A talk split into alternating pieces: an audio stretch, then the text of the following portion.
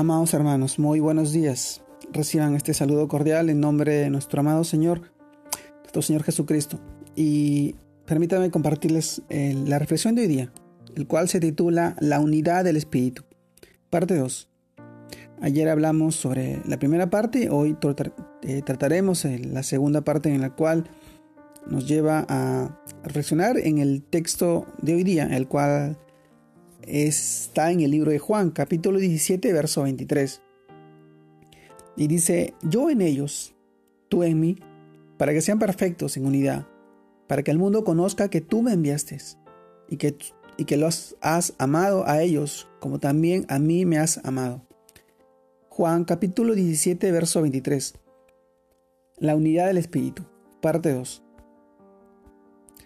Amados hermanos, la iglesia Cristo en nosotros, con el fin de que el mundo conozca al Padre, su amor y su verdad. ¿Nos estamos ocupando en esto? Es la pregunta que deberíamos hacernos. En la oración de Jesús por sus discípulos, pide al Padre tres cosas muy importantes que debemos tener en cuenta. El primero, pide que nos guarde con el fin de que seamos uno. Esto está en el libro de Juan capítulo 17, verso 11. El segundo, que nos santifique con su palabra de verdad. Juan 17, verso 17. Y el tercero, que seamos uno en el Padre y en el Hijo. Juan capítulo 17, verso 21.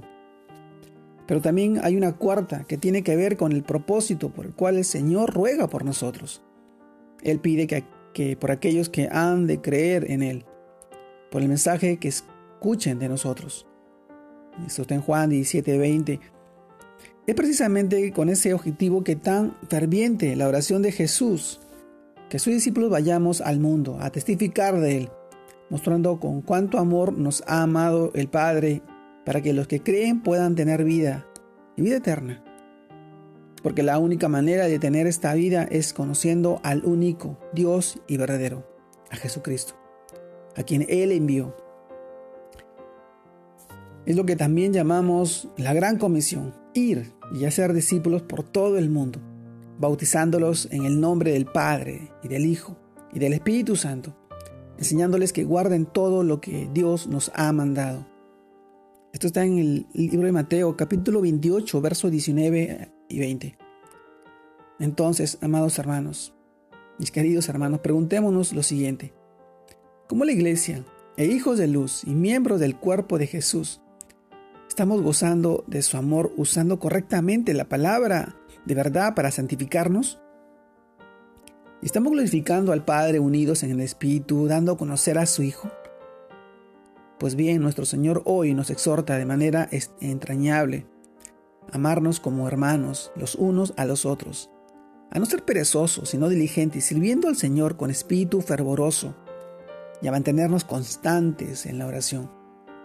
Romanos capítulo 12, verso del 10 al 12, nos dice, así como también nos anima a permanecer firmes y constantes creciendo en su obra, siempre sabiendo que nuestro trabajo en Él no es en vano.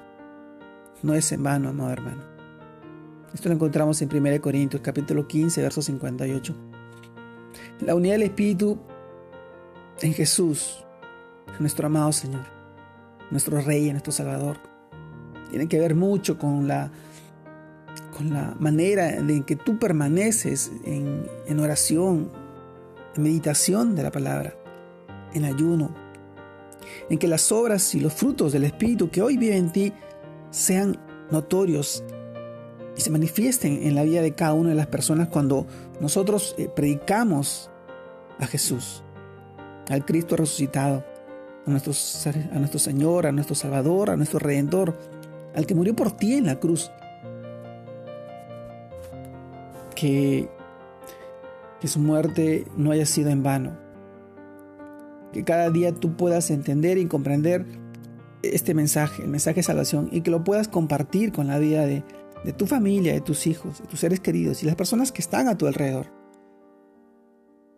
Hoy caminamos por fe, porque creemos en su amor es el único que puede librarnos de la condenación eterna y ofrecernos la vida eterna a su lado, permaneciendo en Él.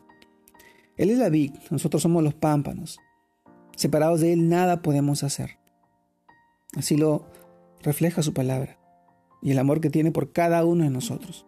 Hoy te animo en este tiempo a permanecer en Él, a ser lleno de su espíritu, para que puedas obrar gracias a su voluntad, a su amor.